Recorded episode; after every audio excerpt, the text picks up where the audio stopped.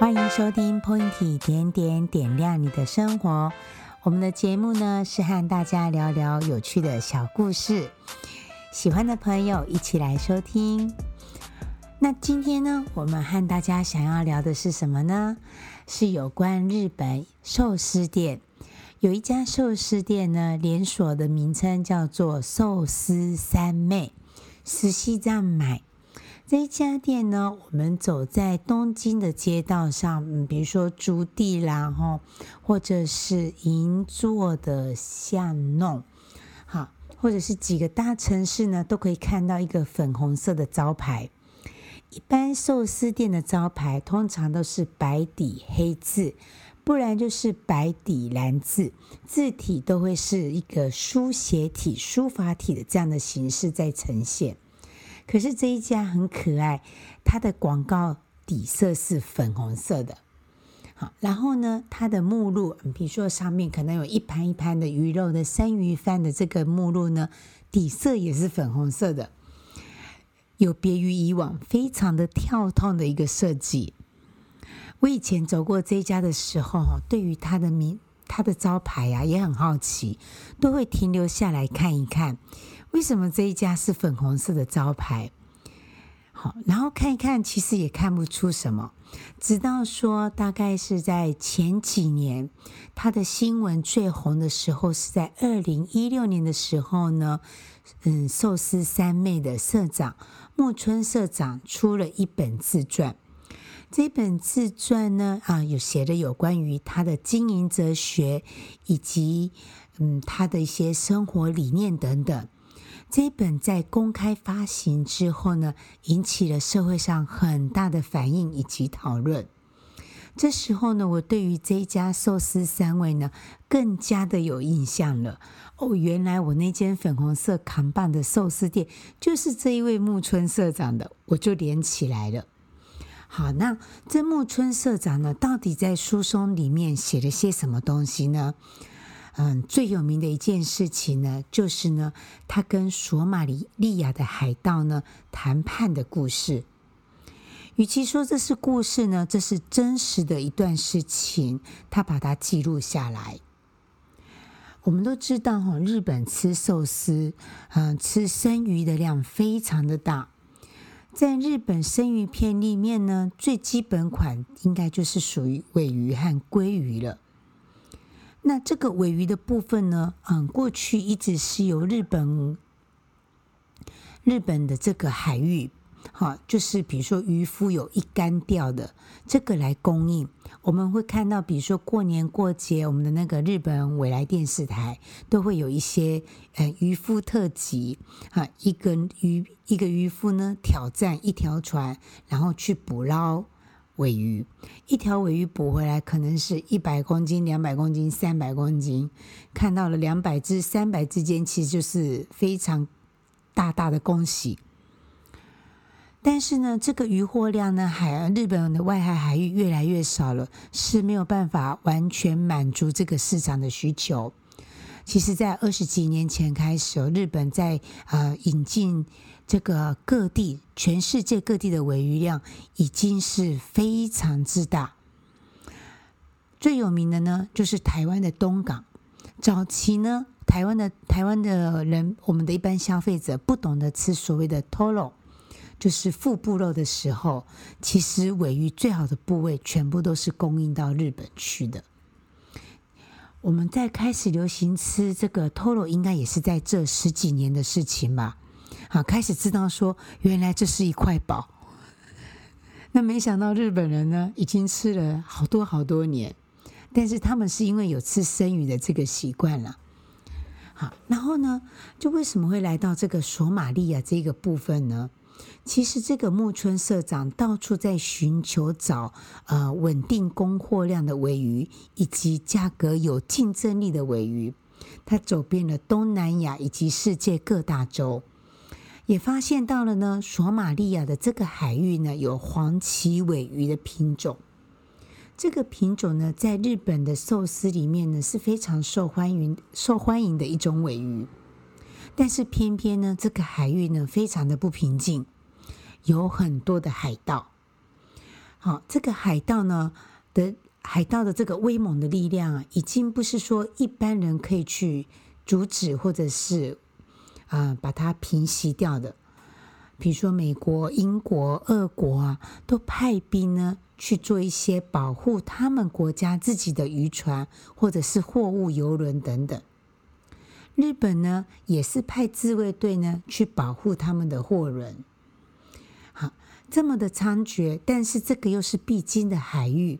好，那很多国家对于这一边的海盗相当的困扰。明明对方呢又没有什么样的武器，就是一艘船、几个人、几个刀剑、枪炮这样子而已，居然呢可以扰乱全世界。于是呢，木村社长发现了这一点。有一年呢，他就参加了日本呢拜访索马利亚的经贸团。在这个参加的过程当中，他最好奇的就是这个渔民的活动。他去了解了，说索马利亚的渔民到底呢，原来是靠什么为生的？一开始就是在做海盗吗？其实经过这样子的经贸的长谈以及了解之后，发现这些海盗原本是渔民，可是呢，因为索马利亚遇到了内战。以及呢，外围几个国家的一些战争、动乱、不安等等，导致呢，国内呢没有正常的经济活动。即使呢捕到了鱼呢，这些渔民也卖不出去，导致呢大家生活非常的困难。所以渔民只好怎么办呢？好，找了下下之策，去抢人家的财物了，为了养家活口。好，木村社长，木村社长呢也了解到了这样子的处境之后呢，他也开始回去日本之后想想办法。于是呢，木村社长呢开始起心动念，他想要来帮助这群海盗们，他想要用给钓鱼竿的方式呢，让这些海盗们呢转移回来他们原本正常的捕鱼工作。这是一份充满非常高难度的工作。他又再次来到了索马利亚，也再次跟这一些经济相关的单位呢做一些沟通。这一次呢，他再一次的跟海盗们直接面对面的来对谈。他亲自的跟海盗们讲：“您为什么要做海盗？”海盗说：“我要生活啊。”你们没有别的生活方法吗？我们捕了鱼卖不出去，我们还能做什么事情呢？木村社长说：“好，那这样子吧，不然你们就来帮我捕鱼。”啊不，海盗说：“那捕鱼之后，我的鱼怎么办呢？你捕了鱼之后呢，我全部都跟你买。”好哦，真的哦，全部都卖给你，那这太好了。可是啊，又来了，我们的鱼怎么送到日本啊？我们没有这样子的渔船呢。没有渔船吗？木村社长说：“没关系，我出力，我回去日本想办法。”海盗说：“啊，真的吗？那再来，我们这样子的鱼捕上岸之后，放在太阳底下会臭掉耶。”木村社长说。啊！你们没有尾鱼处理厂吗？没有渔货处理厂，没有冻库。海盗说：“你看嘛，你看我们的沿岸边有什么东西？我们就是这样子的一个地方，没有钱盖工厂、盖冷冻库，怎么可能会有这样子的设备呢？”木村社长要说：“吼，我出力。”这一下呢，木村特长呢，社长呢，揽下了好多事情，我出力。带回了日本了，他开始在日本收购中古渔船，好，一艘一艘的准备好之后呢，再运到了索马利亚。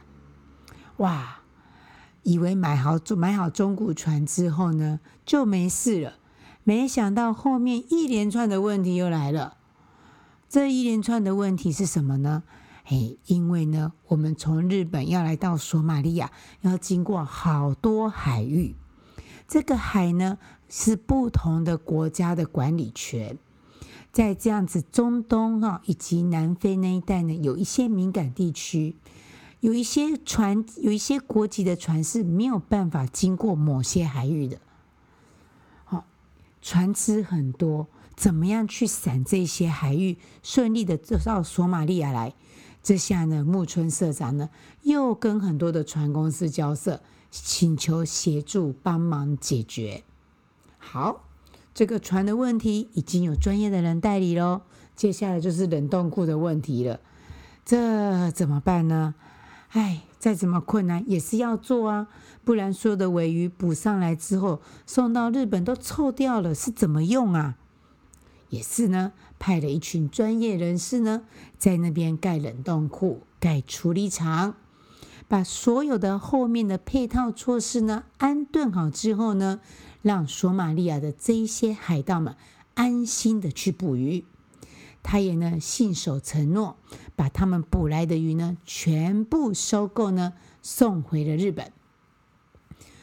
索马利亚的海盗们呢相信了木村社长，也发现到了呢木村社长是绝对诚意的，用诚心诚意的呢跟他们做交陪。好，然后呢啊、索马利亚的这些。海盗们的生活呢，慢慢的改善，也可以用正常买卖渔获的方式呢，获得一些利润，好，当做是生活费，改善生活形态。于是他们也就不再去做海盗了。所以呢，日本这边呢，有一份数据上的报道，从二零一六年，好，从二零一一年开始到二零一六年，社长出书之前啊。这个索马利亚的海盗的数人数渐渐的减少，到了二零一六、一七、一八年的时候呢，可以说少之又少，几乎快要零了。好，所以这个全世界啊，比如说美国、英国、俄国的日本的自卫队，就对于木村社长感到的相当的尊敬。好，居然是可以不用武力。武力来解决，可以用谈判，给他们鱼钓鱼竿，教他们怎么样的谋生方式，改善他们的经济。好，这样子的一个良性循环呢，让海盗们呢，啊、改邪归正，回到正常的渔民的工作。这样子做对木村社长呢，有什么好处吗？说真的。一个人哦，如果说我们是为了自己的好处，然后再起心动念去做这件事情的时候，通常哈，他的期待值以及所得到的结果不一定会得到正比。但是木村社长在不管是不是我可以买得到便宜的尾鱼之前呢，他首先祈求的是我让这群海盗过一个安全安定的生活。让他们来相比之下呢，知道说捕鱼的生活一定是大于做海盗的生活。先从为他人的好处着想之后呢，再来呢看看这样子的啊、一个改变，可以呢带给木村社长在工作上面有什么样的帮助？现在呢，木村社长每年呢每个月都固定的从索马利亚呢。进大量的尾鱼，因为啊、木村社长的寿司三昧店呢，在日本有很多店的连锁，啊、使用尾鱼的数量呢，应该是日本前十大。所以呢，他所得到的鱼货呢，是新鲜美味，而且是价格非常有竞争力的。这样子的事情呢，也回馈到了消费者，可以用非常合理的价钱呢，吃到好吃的尾鱼。你看哦，这样木村社社长呢，创造出来的局面已经不是双赢了，已经是双双双双双双，不知道多少个双赢。今天哦，这个小小的故事呢，跟大家分享。大家如果想要深入了解的话，我们可以哦上网读一读，啊，打寿司三妹木村社长，啊，这相关的报道呢一连串都会出来。那有机会到了日本各地的时候，看到粉红色的寿司店呢，啊，很好奇，也可以进去看一看，也可以看到哦，哈，这位木村社长的照片呢，跟着扛棒一起在那边，他笑得很灿烂，欢迎大家いらっしゃいませ。好，今天我们的分享故事到这边。感谢您的收听，喜欢我们的内容，欢迎到我们的 FB Pointy 点点留下您的回馈， 我们下次再见哦，拜拜。